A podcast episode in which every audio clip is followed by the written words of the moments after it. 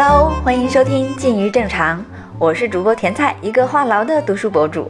这期的嘉宾可不是王迪、陆大鹏，咱也请不来这些大咖直接对话。但是没关系，我参加了他们的活动，并且把他们的精彩分享记录了下来。这期将是一期声音笔记。那在十二月的十九号，我参加了寻路书馆发起的一个活动，嘉宾正是历史学家王迪教授、青年译者陆大鹏。主题是从公共生活与微观视角出发，分享历史学家如何为大众写作这个话题。王迪老师对成都的书友来说一点都不陌生了，他在成都讲过几次《茶馆》《袍哥》这些著作，还有微观史写作等等。那陆大鹏是一位年轻的英德译者，喜欢看社科书的朋友对他并不陌生。他翻译的作品有《地中海史诗三部曲》、阿拉伯的劳伦斯、金雀花王朝等等。我对非虚构写作和历史的关系，以及为民众写史、历史写作的转向等等问题是最感兴趣的，所以我把当时做的一些笔记整理成了这期播客，分享给可能同样感兴趣的你。那么，欢迎收听。大鹏基于对欧美出版界的了解，首先分享了国内外虚构、非虚构的分类。他说啊，他刚上班的时候，所谓的 fiction、non-fiction 这种书的大类，虚构、非虚构，当时是没有的，他们行内也不怎么用。这些概念其实都是从欧美出版界来的。我们现在看到的一些历史书，像祥瑞，就是今年写王莽的特别有名的那本书，那个书如果在欧美的话，没有人会说这个叫 non-fiction，而是一个 popular。它是一个通俗历史书和大众历史书。那在欧美人的眼里，什么叫 nonfiction 呢？陆大鹏说，像何伟写的那种《江城寻路中国》，像罗新教授喜欢的那种游记文学，还有上海译文纪实系列，这种新闻纪实写作，在欧美叫 nonfiction。他们一般不会把这种给大众读的历史书称为 nonfiction，所以这是一个概念上的不太一样的地方。那我们中国这边会把两个概念比较容易混淆，那在欧美这边是分得非常清楚的。非虚构或者叫新闻纪实写作，或者叫纪实文学也好，其实跟历史有非常紧密的关系。一个非虚构作者，他往往后来能够把自己培养成一个好的历史研究者和写作者。这种在现在也是非常多的，像欧美就有很多优秀的记者。比方说，他还写了一些新闻纪实作品，然后呢，后来慢慢的也会开始写历史书，甚至写出相当不错的历史书。接下来呢，陆大鹏举了个例子，《古拉格一部历史》。作者呢是美国人安妮·阿普尔鲍姆，他本身是一个政治记者，当年报道关于苏联解体有很多。然后他后来写了一个古拉格的书，也非常有名。现在大家都会承认他是一个相当优秀的历史学家。在几年前，陆大鹏曾经在英国采访过他，但采访稿因为很多原因没有发表。他就问了那个前记者一个问题。关于非虚构写作和历史写作的关系，他说了一句话：“他说，非虚构写作是历史写作的准备和预备。”他也是到俄罗斯去搜集大量的档案资料，采访了很多亲历者。那这些史料其实非常有价值。他自己的新闻写作的功夫呢，实际上是为他后来能够写成这样一个历史书做了很好的积淀。所以这两个类型，非虚构写作和历史写作，其实是有非常紧密联系的。第二个问题，对历史学家把历史写给大众看，两位老师有什么感触？那陆大鹏老师先回答的，因为他翻译了很多作品嘛。那英美的历史学界跟欧陆的法国、德国是非常不一样的，英美的学者。一些受过很好的学术训练的，他们比较擅长写这种大众历史书，他们也愿意写；而德法的呢，他们是不太愿意写，不太普遍。像是写这种大众历史的情况。那这几个国家传统不太一样。大鹏老师举了一个例子，他说理查德·埃文斯就是写《第三帝国三部曲》的那个作者，他在英国是非常有地位的历史学家。但是呢，他也写了大量的大众历史，他自己还另外写过一本讲史学史的小书，叫《世界性的岛民》。这本书就讲英国的史学史。他认为啊，英国的史学界跟欧陆很不一样。一方面呢，他说，因为英国人是有世界性的岛民，既然是岛民呢，就眼光有点狭隘。但是呢，英国人非常有世界性。为什么这么说呢？英国人非常喜欢写英国人的历史，而且有这个文学传统。他们比较注重文学上的训练。比较强调历史书也要写的有文采，能够被大家接受。那另外一方面，英国的历史学家非常擅长写别的国家历史，比如说英国人写德国历史，研究苏联也非常好。他打了个比方啊，一个英国人写的德国的书是可以被翻译成德文，在德国卖的很畅销的。但是反过来，德国历史学家如果研究英国写的书，那在英国是比较少被接受的。也比较少被翻译成英文，就是说英国人的这个世界性更强。当然，美国跟英国比较类似，美国人也非常擅长给大众写书。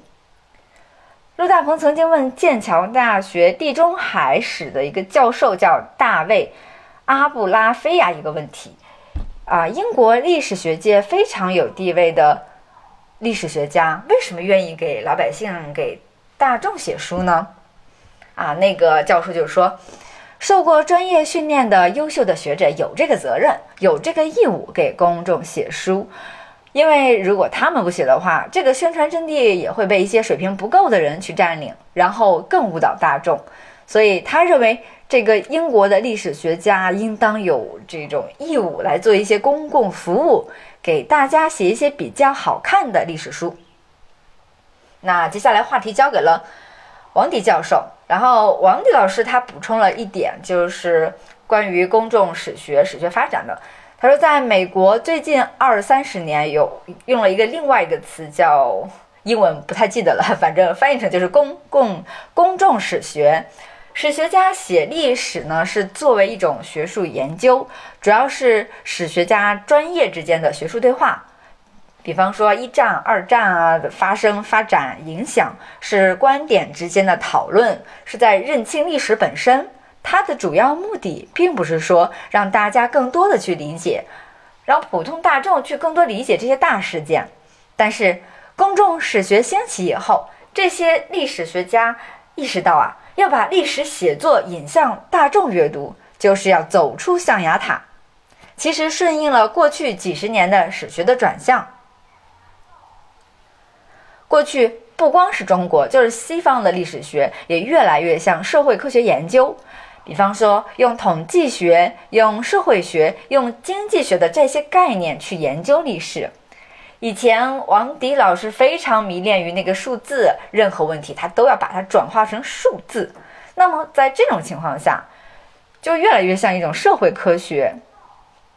所以呢，为什么中国过去长时间历史会被认为是社会科学？但是当王迪老师到了美国以后，才发现其实历史不是科学，历史也不属于社会科学。那为什么这样说呢？因为一旦任何一个领域研究任何一个对象，一旦它成为一种科学的话，就是说它能够反复印证。为什么说社会学、经济学它是社会科学，但是？历史不是社会科学，我们要称为人文学。其实，在我们中国还有一个习惯，会称为人文科学，但王迪老师是不赞成这个说法的。他他举了一个例子啊，人文学中文学就是一种创造。之后，王迪老师还提到历史写作的转向，特别是从七十年代在西方，我为我们称为语言学的转向，就是越来越接近叙事。在海登怀特写了《原始学》那本名著以后，他发现，不管你是什么历史的写作，在历史叙事的下面都有一种潜在的结构，那个结构其实是符合文学的这种划分，有喜剧，也有悲剧，也有讽刺剧等等。而且我们也会运用文学的修辞手法，像转喻、隐喻等等。那他的书出版以后，在西方引起了广泛的关注，现在在中国也越来越有影响。大家就发现了，历史的写作其实不应该完全和文学割裂开来。其实咱们中国也有这样的传统。如果我们去追溯中国的历史写作，可以追溯到司马迁他的《史记》，《史记》也经常被选中作为中学古文的范本。除了它是一本历史书，它也是一部非常好的文学作品。但后来我们历史学的发展，特别是到二十世纪新时代兴起，历史学的这个兴起受到西方专业化历史写作的影响，就是要去寻找真实的历史，不要用情感，就越来越把它科学化了。但这种历史写作在西方是越来越被历史学家所抛弃的。所以当王迪到了美国。就是九十年代以后，他在课堂上读的书，属于传统社会科学的研究是非常少的，而更多的是人文学的研究。他举了个读书的例子，但是我忘了，当然这不重要。总之呢，这种欧洲史和美国史的写法对王迪来说是产生了深刻影响的。那他在写博士论文的时候，就在思考到底应该怎样表达成都的文化。是写那种干巴巴的历史学吗？还是一个大众也能读的历史学呢？那后来呢，就有了大家熟知的《茶馆》啊、《袍哥》等等这些书。最后，王迪老师用一句话总结了他对这个问题的思考。当时我特别做了笔记，他是这样说的：历史的写作要有文学性，文学的写作应该有历史感。他还举例了莫言的《生死疲劳》，路遥的《平凡世界》。余华的《活着》这些文学作品，所以呢，他在写茶馆的时候也会引入一些人的描述，因为他所描述的连茶馆的名字、街道的名字都是事实，都是客观存在的。那文学呢，要有历史感，历史要有文学性，这也是王迪老师一直坚持的观念。那在之后的观众互动里面啊，我印象比较深刻的有一个问题是关于还蛮尖锐的吧？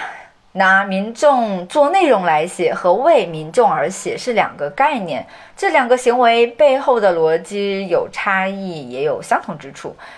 那个提问的观众呢，就想听一下两位老师的意见。那还是陆大鹏老师先说的哈，他发现他翻译的很多东西啊，大部分是给民众看的，但是内容不一定是民众。比如阿拉伯的劳伦斯，他是一个精英派的英雄啊，其他一些也大都是大人物的历史，这些书大概都是给民众看的。但是以民众为主题的书也有很多，像今年评奖的《奶酪与蛆虫》，还介绍了一本他喜欢的。叫《马丁盖尔归来》，讲的是中世纪法国农民的生活。嗯，这两本书也都 mark 了。那王迪老师怎么说呢？他是比较同意，这是两个含义的。那今天的主题叫“为民众写史的历史学家”，实际上两方面都包括了。第一点呢，作为内容。王迪老师说，他的茶馆是可以的，里面写的就是民众，而不是写的帝王将相。第二点呢，对这本书呢，仍然也是为大众写的。他在写的时候，并没有考虑给专门研究历史的同行看，为的是对成都、对茶铺、对大众文化、对日常生活感兴趣的那些读者看的。所以两者是不矛盾的，而且他力图把两者都结合起来。好啦，笔记就分享到这里啦。其实活动时间有两小时，后面也聊到了关于翻译等等一些问题，我没有特别留意。那希望这期内容对喜欢看历史书籍的你会有帮助。如果喜欢这样的声音笔记，欢迎评论区留言告诉我哦，以后我会再多多分享的。我是甜菜，一个话痨的读书博主。感谢订阅收听《静于正常》，我们下期再见吧，拜拜。